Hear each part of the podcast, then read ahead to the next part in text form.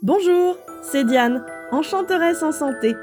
Bienvenue dans le podcast dédié à la santé intégrative créative pour les entrepreneurs qui prennent autant soin des autres que d'elles-mêmes. En tant qu'ostéopathe, aroma-olfactothérapeute et coach de vie pro et perso, je serai votre guide facétieuse et enjouée. Je vous invite chaque semaine à explorer et voyager à mes côtés.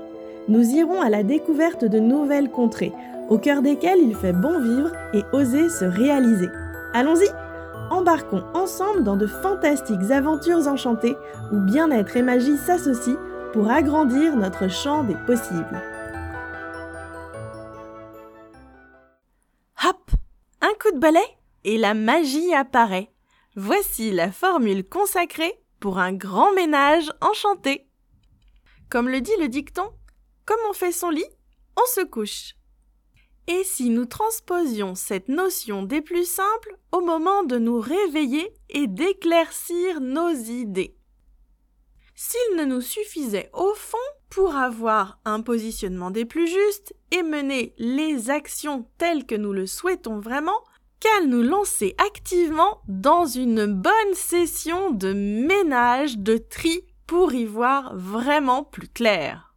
Bah oui, Lorsque vous voulez sortir des choses du placard, encore faut-il qu'ils soient bien rangés pour que vous puissiez y accéder. Parfois, nous nous sentons un petit peu ralentis, freinés, comme englués, empêtrés dans quelque chose sur lequel nous ne mettons pas forcément directement le doigt. Comme un brouillard que nous traversons et qui mériterait une belle éclaircie.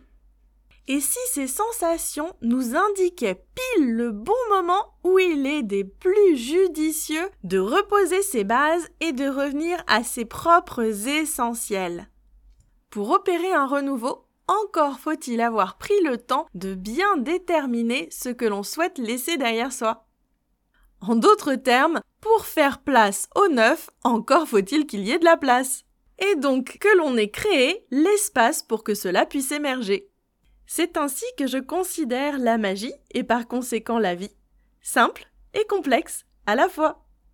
Ce qui est très pratique, c'est que comme tous les domaines dans notre vie sont interreliés, lorsqu'on va agir à un niveau, cela peut impacter tous les autres. Il m'arrive donc très souvent d'utiliser ce principe dans mon quotidien. Et ainsi, quand une situation me semble difficile à démêler et bien intriquée et que je ne me vois pas la solutionner au cœur même du problème, eh bien je transpose dans un autre domaine et je me mets à faire du tri dans mes papiers, à faire ma compta, enfin bref, à faire le point et élaguer, assainir ce qui est directement à ma portée. Et une fois ce coup de balai donné dans mes papiers, cela me permet d'être beaucoup plus à même de rentrer dans la situation qui me pose problème avec la sensation d'avoir déjà réussi à démêler quelque chose. Cela me permet donc de prendre à bras le corps la situation qui me tient à cœur avec une sensation de confiance renforcée.